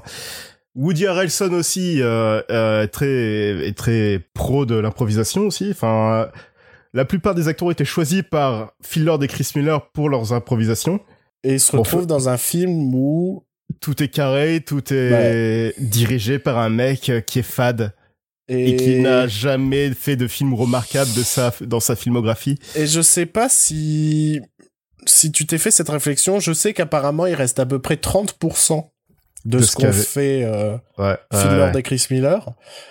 Dans ces 30%, j'ose croire qu'il y a certaines des grosses scènes d'action parce que c'est toujours plus chiant à tourner, tu Mhm. vois. Mais le film a tellement peu d'humour que j'ai l'impression que les seuls moments d'humour, ça devait être des, restes de Phil Lord et Chris Miller. C'est possible, ouais. Par exemple, ce passage au début du film qui est là pour annoncer un truc plus tard, où il va incliner le véhicule pour passer dans une fine, euh, dans un, je peux même pas appeler ça une ruelle. Qu'est-ce que, qu'est-ce Non, que tu non, veux c'est- Un fin c'est un- couloir, on va dire, tu C'est vois? une faille dans un mur, quoi, Ouais. limite. Et puis il va rester coincé au bout parce que euh, il a mal calculé son coup. Et je me suis dit, ça c'est marrant, c'est drôle ça. Tu vois Et je me suis dit, qu'est-ce qui me prouve que c'est pas du filler des Chris Miller ce mais moment-là ouais, mais c'est, Parce que le quoi, film c'est- a tellement peu d'humour que je me dis, au total, si je cumule quelques scènes d'action plus les séquences de gag, on est à peu près à 30%. Puis il y a des trucs drôles aussi. Il y a une scène qui m'a beaucoup fait rire, c'est Lando qui se parle à lui-même, là, dans son hologramme. Ouais Ça aussi, c'est un gag. Qui, qui, qui chronique euh, ses, ses aventures passées mais c'est cette façon où il se regarde, genre, c'est, ouais, c'est un il mec, euh, beau et, il se tu, et sais pas s'il invente ce qu'il raconte ou s'il l'a vraiment vécu, tu vois. Et Ouais. pareil, il y, a ce- il y a ce passage entre Emilia Clarke et justement le, le robot assistant de Lando. Où Ouais. euh, elle raconte tout un truc en mode ouais de toute façon Lando il est amoureux de moi je le sais et tout et comment moi, ça marche pour les, relations- les relations intimes. euh, T'inquiète pas, ça marche. comme ils font aussi beaucoup, euh, Phil Lord et Chris Miller, des trucs sur les adolescents, ce genre de choses, j'ai vraiment vu ce côté euh, discussion de lycéennes entre elles. Et Ouais. c'est là où ce qui me fait dire aussi, sachant que c'est un petit peu... euh, Enfin, ils ont pas mal bossé là-dessus. Je me dis, il y a moyen que ça aussi soit une scène de Phil Lord et Chris Miller. En fait, j'ai l'impression que les moments comiques, c'est vraiment juste des restes. Ouais, et que... ouais. euh, et que Ron Howard, lui, n'a rien rajouté en termes d'humour ou de, ou de fun, surtout. Parce que s'il y a un truc qui est essentiel avec ce film, c'est qu'il n'est pas fun. Non, non, non, non, non, non, non, non, non. Non, non. En aucun cas, ce film représente ce qu'est Han Solo. Il n'y a pas le côté cool, il n'y a pas le côté euh, prise de risque, aventure, euh, euh, je- je- euh, aventure illégale, tu vois. Parce que là, Et, ch- et chanceux aussi, parce que le mec, euh, c'est un gros gaffeur euh, qui fait n'importe quoi, mais il arrive toujours Mm. à faire ce qu'il fait, à ce qu'il doit faire, parce qu'il a de la chance. là, à la base, on était presque censé se retrouver face à un film de braquage. Est-ce qu'à un moment dans le film, t'as eu l'impression de voir un film de braquage? Au début, quand ils attaquent le train, Ouais. mais Et, après, euh, Mais après, euh, et après, pff. mais euh, c'est ouais, c'est un des autres problèmes du film, c'est que plus le film avance, plus t'as l'impression que, en termes d'action, ça s'essouffle. complètement. C'est pour ça que je pense que l'attaque du train était une scène de filler de Chris Miller. Déjà parce que bah, ça coûte cher de retourner toute une Oui. séquence d'action. Et parce que c'est la seule séquence qui correspond à ce qu'était la promesse, c'est-à-dire ce film de braquage, Mhm. presque dans presque un côté western et tout, tu vois. Oui. Euh, par la suite, on avait ce fameux plan de euh, la gâchette de, de- de- du blaster d'Han Solo et tout, en Ouais. mode de duel face à face, tout ça. Tout le monde s'était dit cool, western et tout. Non, vous excitez pas les mecs. Non, non, pas du tout. D'ailleurs, en parlant d'improvisation, là, euh, je sais pas si tu t'es fait la réflexion au moment, c'est que euh, il y, il y a une scène du film, une séquence du film où euh, Han Solo diverge un peu du plan initial, et t'as Tobias Beckett, donc son mentor joué par euh, Woody Harrelson, qui lui dit « On avait dit pas d'improvisation Ouais. ». Et je sais pas, je sais pas si ça a été rajouté après. C'est genre ou- du Ron Howard qui l'a rajouté.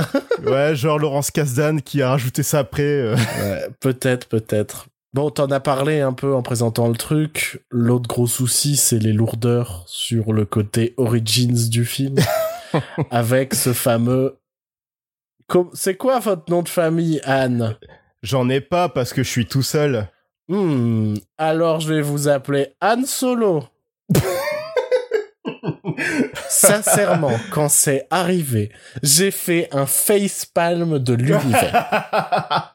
je me, j'ai, je me, je me, j'ai pété un câble devant le film. Ah non, mais c'est- cliché, c'est vraiment la scène cliché que tu vois, tu vois dans des parodies, ça, c'est pas possible. Tiens, à propos, il serait temps qu'on se trouve un nom tous les quatre.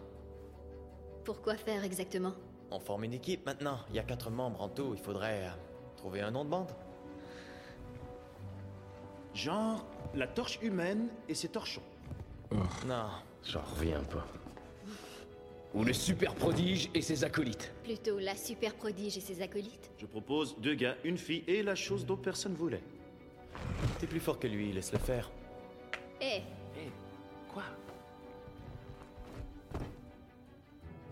Il y a du progrès depuis le garage. Ça, c'est vrai.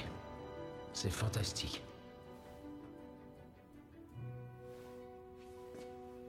Qu'est-ce que t'as dit? C'est fantastique. Ouais, t'as raison. Ça y est, nom. Prêt? Et le pire, c'est qu'ils la font tout le temps, parce qu'après, t'as tout ce qui est avec Chewbacca. Euh, tiens, séquence qui devait être aussi euh, filler des Chris Miller, je pense. Euh, L'aspect euh, comment Chewbacca et Han Solo se retrouvent enfermés dans dans la même cage et vont tenter de s'évader. Mhm. Je me suis dit, c'est trop original pour être du Ron Howard. Ce côté, euh, ce côté, on fait semblant de se battre, on va péter le truc, on est enchaîné, donc Chewbacca se retrouve à Han Solo qui est allongé à terre, tout ça. Ouais, ouais, ouais. On se dit, ça ressemble pas à du Ron Howard, quoi. C'est pas, c'est pas le style de faire des trucs marrants, quoi. En dehors de la voix off d'Arrested Development, mais bon, c'est- c'est pas pareil. Donc, euh, j'ai trouvé le film très long. Je me suis terriblement ennuyé devant le film, mais vraiment, je j'ai passé un très mauvais moment. Et je sais- je vais pas Et le sais cacher. pas. Ce qui est, ce qui est très bizarre, c'est que pour moi, le climax du film, c'était la route de Kessel. Mhm. Et sauf qu'après, je crois qu'il reste euh, une bonne grosse demi-heure de film. Ah oui, plus. oui, oui, bien, bien une grosse demi-heure. Parce que euh, ensuite, euh, on va partir un peu après dans le spoiler. Ouais, pour le ouais, moment, parce que ouais, j'ai beaucoup de choses à dire en euh, spoiler aussi. euh, Donc, surtout les euh, points positifs du film, ils sont en spoiler. Euh, non, moi j'ai encore deux points positifs. Euh, je trouve Mhm. qu'il y a pas mal de décors en dur et c'est cool. Ouais, ouais, ouais. Bah, mais ça, c'est- c'est un truc euh, qu'on voit souvent dans l'ère Disney hein, de, Ouais, ouais. de Star Wars. Hein, c'est ce retour au. Et je trouve que ça fait plaisir. Et l'autre truc que j'ai vraiment aimé, mais genre Mhm. vraiment, je me suis dit ça c'est très bien. Pas mal de créatures.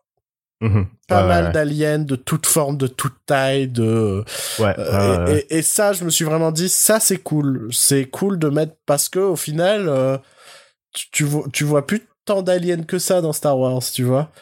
Euh, Mais en fait, euh, ce que on voit dans les, dans, enfin dans les épisodes euh, numériques, on voit, c'est beaucoup de nouveaux aliens en fait, pas de ceux que t'as, enfin pas des, des déjà connus quoi, pas Ouais, des ouais, Twi'lek ouais, ou des trucs comme ça.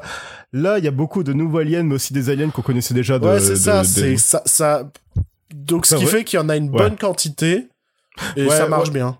Ouais, une des qualités de ce solo, c'est qu'il relie vraiment toute la saga Star Wars aussi. Enfin, au niveau de la continuité des, et des détails, tout ça, t'as plein de choses qui reviennent de la prélogie, de la trilogie, même de la, des suites, tout ça. Et Et je pense que si tu veux parler de continuité, va peut-être falloir qu'on parte dans les spoils. ouais, et ouais, non, s'il y a un dernier point positif, euh, j'aime beaucoup ce que devient Chewbacca dans ses nouveaux films.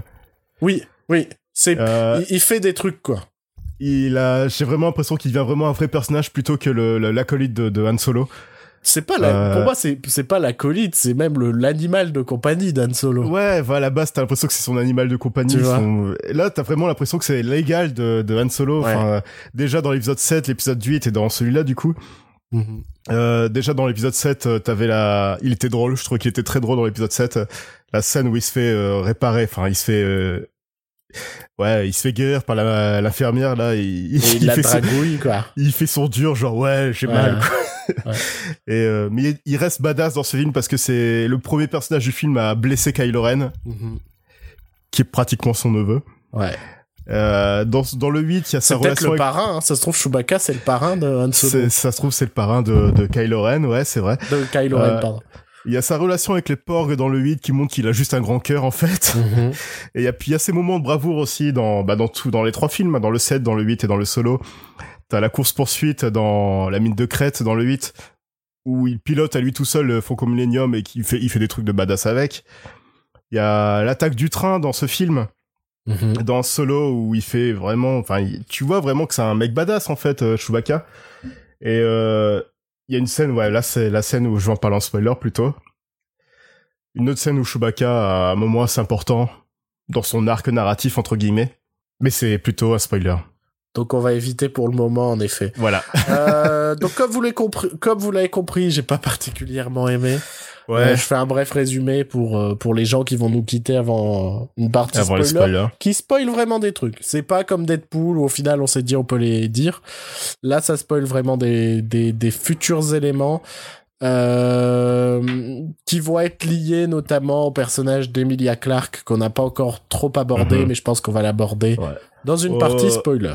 Ouais aux probables suites du film enfin aux probables enfin Ouais. aux éventuelles suites plutôt Ouais, ouais, ouais. Voilà. Voilà. Donc euh, partez.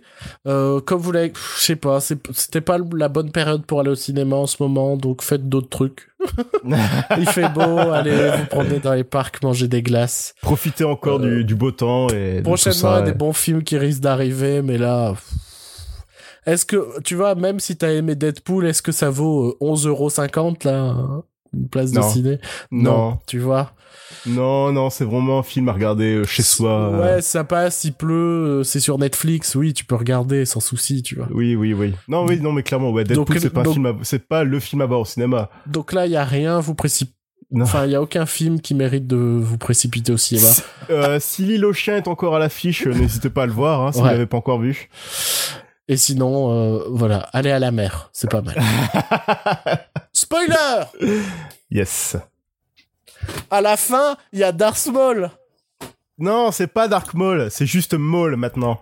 Ah, il s'est fait Ce couper la partie Dark. Ce n'est plus un site, c'est juste Maul. Euh, juste pour la, la partie euh, Oui, spoiler ré- que- sur l'arc narratif. parce que- Non, je- je- Tu- faut- juste avant de parler de Dark Maul, je vais re- juste revenir sur Chewbacca.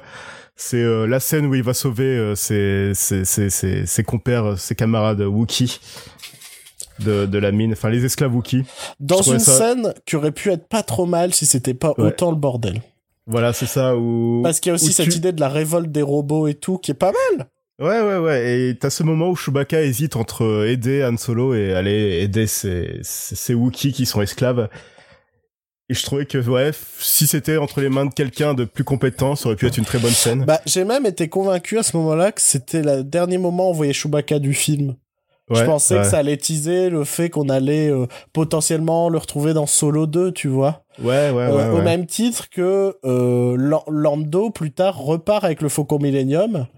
Et je m'étais dit, ah, c'était peut-être un, un- une astuce pour faire, en fait, non, vous voyez, c'est pas là où il obtient le Faucon Millennium, tu vois. Ouais. Sauf que non. Sauf qu'à la fin. euh, Sauf que non, la scène de fin du film, c'est... Oh putain. Non, bon, d'abord, bon, d'abord, euh, Le- Ah, Darth Maul. D'abord Dark Maul. Da- Alors, les méchants du Maul. film, en fait. Da- Maul, et, euh, En fait, Paul donc, euh, Bettany alors, et Paul Emilia Bettany, Clarke. Voilà. Donc Emilia Clarke, est, tu- qui est l'ami d'enfance de Han Solo, euh, se retrouve séparée de Han Solo quand ils, quand ils essayent de quitter la planète. Donc Emilia, Emilia Clarke se retrouve coincée sur cette planète. Des années plus tard, Solo la retrouve, euh, donc, euh, euh, comment dire Bah, dans le vaisseau casino de Paul Bettany. Donc de Paul Bettany, qui est un mafieux, euh, un mafieux notoire. Euh, que de, enfin, c'est pour lui que bosse Tobias Beckett en fait. Ouais, ouais. Et donc euh, Emilia Clarke est un peu son, je dirais pas assistante, assistante esclave peut-être. euh. Bah, en fait, ça, je trouve que l'utilisation du personnage fait pas beaucoup de sens. Parce que, dans un sens, Elle est marquée, elle a la marque de, Ouais. de, de, de- du gang. T'as l'impression qu'elle est esclave du mec, mais en même temps il la traite comme une partenaire, comme une égale. c'est presque son qu'elle a- bras droit. Ouais, c'est elle, c'est sa conseillère, donc euh, je sais pas trop ce qu'ils essayent d'en faire de ce personnage. Et surtout qu'en plus, il l'envoie accompagner Han Solo, tout en disant trois minutes avant, il faut pas qu'on sache que vous travaillez pour moi. Et je me suis dit, mais elle, ça a l'air presque d'être ton bras droit, donc les gens, ils doivent savoir qu'elle travaille pour toi. Surtout qu'elle a ton, elle a la marque que tu lui as fait sur le bras. Et tu l'envoies en disant, mais surtout, faut pas qu'on sache que vous travaillez pour moi. je, je me suis fait, mais qu'est-ce que c'est que ce niveau d'écriture? donc oui, donc Paul Bettany, ce, ce- une sorte de parrain de la pègre, on va dire, Ouais, ouais, ouais. qui euh, qui en vous, enfin qui fait travailler plein de petits malfrats, Voilà. dont fait partie euh, le personnage de Woody Harrelson, et, Oui, euh, et Solo c'est qui- finit par travailler lui pour Woody Harrelson. Voilà. Et c'est teasé dans le film qu'il travaille pour, euh, enfin, qu'il a un supérieur, en fait? Ouais.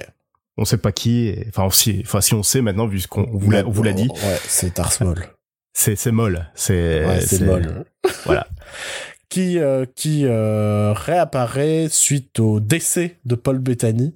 Ouais. Enfin, de son personnage, Euh, puisque Paul Bettany n'est pas décédé encore. Donc, Emilia, Emilia Clarke bute Paul Bettany et prend en gros la main du, euh, du, du gang, quoi. Et on, dé- et on découvre sa vraie facette. Ah ah ah, parce qu'on peut ne faire confiance à personne. Ouais. Alors, niveau subtilité, le film là-dessus, sans cesse, il appuie le côté ne faites confiance à personne, hein Clin d'œil, clin d'œil. Ça me fait, ça me fait penser au même, là. Tu sais, euh, fais pas, ne fais confiance en personne, même à toi-même. Non, je vois pas du tout ce que C'est c'est. un- même à deux balles qui me fait rire à chaque fois. C'est un vieux Photoshop d'un mec euh, qui qui se qui se tient au joue lui-même. Enfin, je te je t'enverrai le montage un peu euh, Ok. Un peu merdique. Mais, euh, c'est ça, c'est que le film se... Le, le film se perd dans des retournements qui fonctionnent pas parce que tu sais où ça va aller. Tout ça pour au final nous foutre une surprise à deux balles en mode « Eh le patron, c'est un personnage que vous croyez qui était mort. Si tu regardes que les films, tu crois qu'il est mort. » Oui, bien sûr. mais, Parce que mais moi, c'est toujours mon souci. Ça va être le même souci que pour Juggernaut. Hein. Dans Deadpool. Hein. Ouais ouais. c'est que là on est face au film et si tu Ouais, mais tu vois, Juggernaut, en gros, c'est une référence aux comics. Là, dans la nouvelle continuité de Star Wars chez Disney, euh, les séries animées sont aussi canons. oui mais les gens Donc, ne euh, regardent pas forcément les dessins animés qui passent le matin pour mm, tu vois Oui, où je tu sais manges bien. tes ça, céréales je- devant Je sais très bien, mais euh, les deux séries animées, donc Clone Wars et euh, Rebels, tu... D'ailleurs, c'est ça un des autres problèmes que je vais avoir sur cette réapparition de Maul. C'est que, bon, dans la série Clone Wars, ça apprend que Maul est encore en vie, que après s'être fait couper en deux par euh, Obi-Wan, il s'est retrouvé en gros dans une, dans une sorte de décharge à se refaire des jambes euh, mécaniques euh, un peu, un peu araignées, si tu veux. Ouais. Et il est resté en vie grâce à sa haine pour Obi-Wan. C'est vraiment, euh, il est vraiment euh, nourri par la haine d'Obi-Wan. Et après, il s'est retrouvé dans les machinations de la guerre des clones, tout ça. Et... et tu crois pas qu'ils vont finir par nous faire revenir Obi-Wan pour juste qu'il affronte Ah, euh, mais c'est ça le problème que j'ai avec avec ça, avec le retour de Maul dans, dans les films. Ça voudra que- dire que ce sera le le- l'ennemi d'Obi-Wan s'il y aura un spin-off d'Obi-Wan et ça va Mais être à nouveau l'affrontement entre les deux Mais sauf que dans Star Wars Rebels, on voit l'affrontement entre Obi-Wan et, et Maul, et Obi-Wan tue Maul. On voit la mort de Dark Maul dans Star Wars Rebels. donc c'est canon sans être canon quoi Bah c'est canon, mais sauf à moi, à moi qui nous refasse exactement la même scène dans le film Kenobi, qui se fera un jour ou l'autre. Mais, Euh, mais une nouvelle fois, je pense pas parce que pour moi, là, c'est c'est c'est alors tu vas me dire c'est pas l'univers, mais je sais pas comment le formuler. Mais là, on est dans les films quoi. Ouais, Donc il faut bien, tout mais- réexpliquer, recontextualiser ce genre de choses. Ouais, mais sauf que il y a un groupe, il y a vraiment un groupe éditorialiste euh, chez Lucasfilm qui s'occupe justement de la continuité entre les films et les séries animées, pour que les séries, les séries animées et les films ne se contredisent pas. Mm.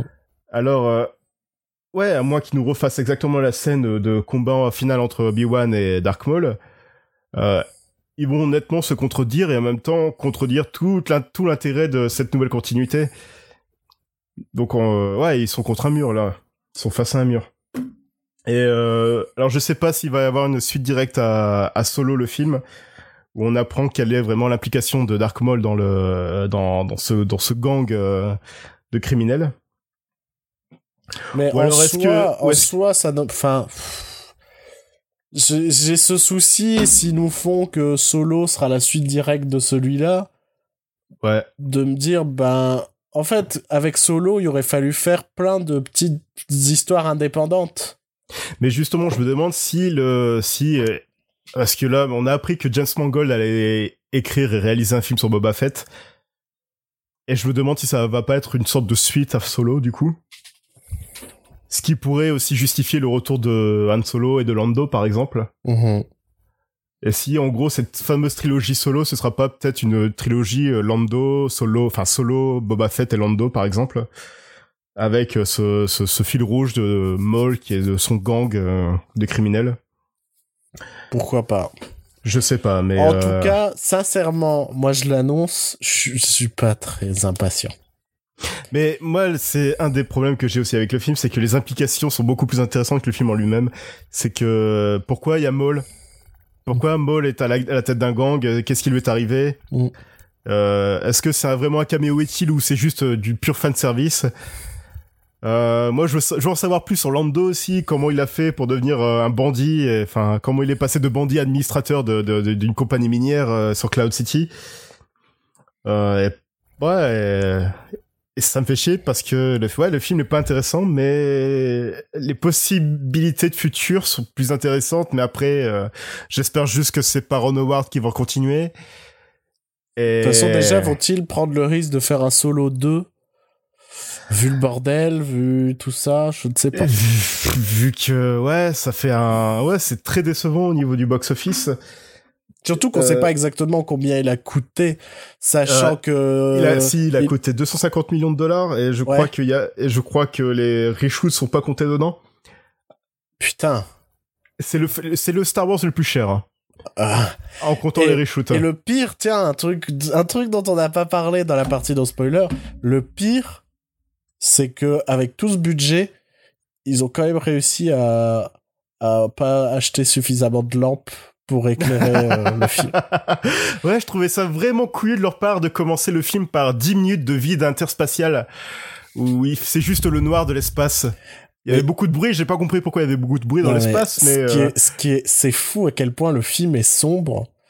Et, euh, et bah, t'as connu un peu l'UGC de Lille, toi. Et tu Ouais. sais que moi, je suis convaincu qu'ils font des économies de projecteurs ou je sais pas quoi, parce qu'il y a plein de films où je trouve c'est sous-exposé. Ouais, ouais. Alors là, il y a des moments, c'était catastrophique. Ouais, non, c'est incroyable. Il y a des moments, je me dis, je ne vois rien. Je vois, je discerne des formes, mais je vois J'ai rien. j'ai- eu des flashbacks d'Alien versus Predator et Requiem. Le film est gris noir quoi c'était incroyable là-dessus quoi Oui, comparé Je- au marketing qui te montrait un film coloré, Et western. orange orange c'était la Euh, couleur avec- du marketing c'était avec, orange avec des personnages haut en, couleur. ouais Tandy Newton qui me- me- meurt parce que parce qu'elle se sacrifie Ouais. Euh, non j'ai pas du tout aimé.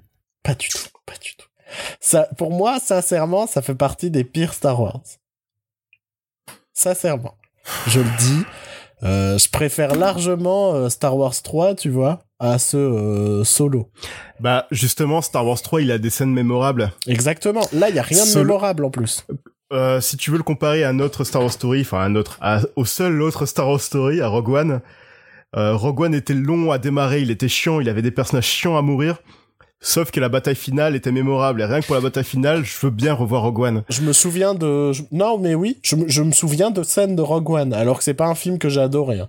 mais Oui, je me souviens et- clairement de moments de Rogue One où je m'étais dit ah ça c'est cool ah ça c'est Ouais. joli ça c'est joli il y a de la couleur on voit des Oui, trucs oui, la, la, ba- ouais, la bataille finale de Rogue One était vraiment une des meilleures batailles euh, spatiales qu'il y avait dans, enfin, spatiale et, et terrestre aussi qu'il y a dans, dans toute la saga Star Wars. Puis après, t'as la scène finale de Vador qui bute tout le monde, qui était assez cool. Mm. Euh, là dedans, je vois pas aucun moment où je me dis waouh. Hum, hum, hum. il y a rien d'impressionnant parce qu'on voit Ah, pas Là, je, je pense que le seul moment où je me suis dit euh, c'était c'était assez cool, c'était euh, cette, cette scène où le, le, le sorte de pieuvre spatiale se fait aspirer par le trou noir. Ouais, ouais, une créature. Moi, j'aime, moi, j'aime les créatures dans ce genre de film, donc oui, carrément. Euh, Euh, la scène où ils sont aspirés par le trou noir. c'est ouais, presque une scène où- qui se fait aspirer par un Bah, trou noir. c'est- la scène du Kessel Run, du Ouais, coup, ouais. où ils sont aspirés, à un moment, vers la fin du Kessel Run, ils sont aspirés par le trou noir, et en même temps poursuivis par une créature un peu, euh, avec plein de tentacules. Et tu le vois Et pas cré- trop, tu le vois souvent par les flashs, euh, des éclairs, ce genre de choses, ouais, tu vois. ouais, voilà. Et ça, c'était assez cool comme moment. Et c'est, c'est genre même pas cinq minutes de film comparé à, ouais, enfin, c'est, c'est très peu euh, par rapport aux deux Moi, heures. je, euh, moi, je, j'espère qu'un jour, on va savoir ce qui est Phil Lord et Chris Miller dans le film. Qu'on sache si Ouais. on a raison ou pas. Et qu'on voit si, euh, au final, les meilleurs moments ne, ne sont pas du Phil Lord et Chris Miller. Donc, euh, triste, triste, triste bilan, je trouve, pour cette émission. Ouais, ouais, ouais, ouais. Euh, Espérons que, que de meilleures choses arriveront. euh. Ouais, mais ouais, du coup pour ouais pour Solo, ce qui est ce qui est ce qui est ce qui- ouais, t'as raison de dire que c'est le pire Star Wars parce qu'il est vraiment oubliable en fait. Je dirais pas que c'est le pire, c'est un des pires, mais Enfin, même dans les pires, enfin même dans les pires Star Wars, il y a des moments, tu te rappelles? Alors, Je veux dire, dans, épisode 1, oui, épisode 2, pas du tout. Euh, épisode 2, euh, bah euh, à un moment, il y a Anakin et Padmé qui se roulent dans l'herbe et derrière il y a des il y a des vaches de l'espace Et qui coupe une poire. et coupe une poire, ouais. Donc, euh, si, il y a c'est la ça, bataille souvenir, finale. bof. Il y, a hein. la, il y a la bataille finale entre tous les Jedi et, euh, et, les, et les droïdes, enfin les robots là. Enfin, Ouais, les- ouais. enfin, il y a, Ouais, mais c'est pas trucs. souvenir pour les meilleures raisons. Oui, ouais. Que Mais là, il y a oui, co- le, en gros, on va dire que euh, l'épisode 2, c'est presque un nanar, là où Solo est un navet.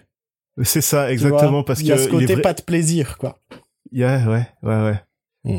Parce que ouais, on avait on avait revu la menace fantôme récemment et même si c'était dur, c'était assez assez marrant de Ouais. d'en parler. Oui, de voir l'aspect raciste, de voir ce genre de choses. euh, ouais. c'est toujours marrant Ouais. regarder. Solo, il y a rien de très marrant à voir, en fait. Ah non, il y a non, c'est c'est Attendez, rien quoi. attendez euh, une sortie illégale sur Internet et augmentez la luminosité et vous nous direz si le film est pas trop trop mal au final ou pas. Ouais. Ouais. Bon, et je pense. je veux plus Ouais. jamais revoir Ron Howard sur un Star Wars. plus jamais. Moi, je veux plus jamais voir un film réalisé par Ron Howard. Ouais, exactement. Mais Parce pour moi, que une Inferno reste un des pires thrillers de ces 30 dernières années, quoi. Et moi, je trouve qu'il y a, je trouve que c'est assez incroyable que George Lucas ait adoré ce film. Mm. Et ça définit bien le cinéma de George Lucas. Ouais. C'est là-dessus qu'on va se quitter. Putain de merde. Bon.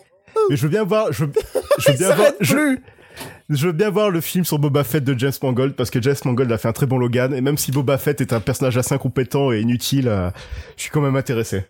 Imagine, ça va être une comédie sur un mec incompétent et inutile. Putain, mais je pensais que c'était déjà l'intérêt de Solo la base par Phil Lord et Chris Miller. Tu vois, genre vraiment le mec en mode il fait que de la merde et tout le monde le prend pour un badass. Mais j'aimerais trop voir ce film, genre, genre, c'est myst... Repas Genre de le- famille où le- toute la famille sait que c'est un loser et genre il y a cette opposition image publique, image privée. C'est genre le Monsieur Magoo de la saga Star Wars. le mec, il arrête pas de se planter, mais il fait toujours du... Mais après, je sais pas si James Mangold est connu pour son humour, tu vois. non, donc, mais euh, voilà, bon, c'est ça, c'est... On aura peut-être plus un film badass sur Boba Fett et c'est dommage. Parce que, euh, parce que j'adore la trilogie originale, mais Boba Fett est vraiment surestimé comme personnage. C'est une cata. Une cata. C'est, je, parce que tu regardes que la trilogie originale, Boba Fett, il accomplit quoi? Rien. À part se faire buter comme une merde et tomber dans le sarlac comme une merde. Ah. Voilà. Bon, Par contre, je bien voir un film Lando. ça fait trois fois que je mets la fin. Je veux mon film Lando avec Donald Glover. Ouais, ouais. Moi, je veux des Star Wars qui n'ont aucun rapport avec. Ce, ce sont des spin-offs. Pour moi, ça devrait pas avoir de rapport avec la trame originale, quoi. Mhm, mhm. Pour moi, c'est Ah, vraiment y aura- l'échec du truc pour le moment. Il y aura la trilogie de Ryan Johnson aussi bientôt. Bah, on verra. Oui. Moi, j'espère vraiment que ça va être quelque chose de différent. Moi, je rêve d'enquête policière dans l'univers de Star Wars, par exemple. Je sais pas, mais je sais que la trilogie de Ryan Johnson sera très différente et qu'il va se faire cracher à la gueule parce qu'il a fait euh, The Last Jedi. Ouais. Le pauvre. Ouais. Enfin, le pauvre. Bon, allez. Non, mais une dernière fois sur Star Wars, Oui. on aura, on plus de Star Wars pendant un an et demi hein, maintenant. Vu que le prochain sera en décembre 2019. Bah ça va faire du bien un peu. Ça va, ça va décanter un peu. là. Pour que les gens soient à nouveau contents d'aller voir Star Wars 9 et qu'ils puissent après râler en disant c'était nul. Tu vois. Putain, ils ont gâché The Last Jedi de Ryan Johnson. Tout le travail qu'il a fait dans ce film a été gâché par J.J. Abrams. Bon allez. On se retrouve une prochaine fois pour une émission Ouais. peut-être un peu plus joyeuse. où On aura Ouais. vu des bons films cette fois. Ou peut-être une émission sur autre chose. Hein. Ouais, on va faire une émission. Je pense qu'on va faire une émission sur autre. On va arrêter le cinéma parce que Non, on va quand même parler de cinéma, mais on va pas parler des films récents parce que ça nous fait beaucoup de mal. on est trop On parler-. On est trop ronchon. On va parler de films qu'on aime bien pour changer. Bon allez, soyez heureux, Ouais. mangez des fruits et puis Mhm. euh, et puis euh, petit hommage à, à Monsieur Pierre Belmar.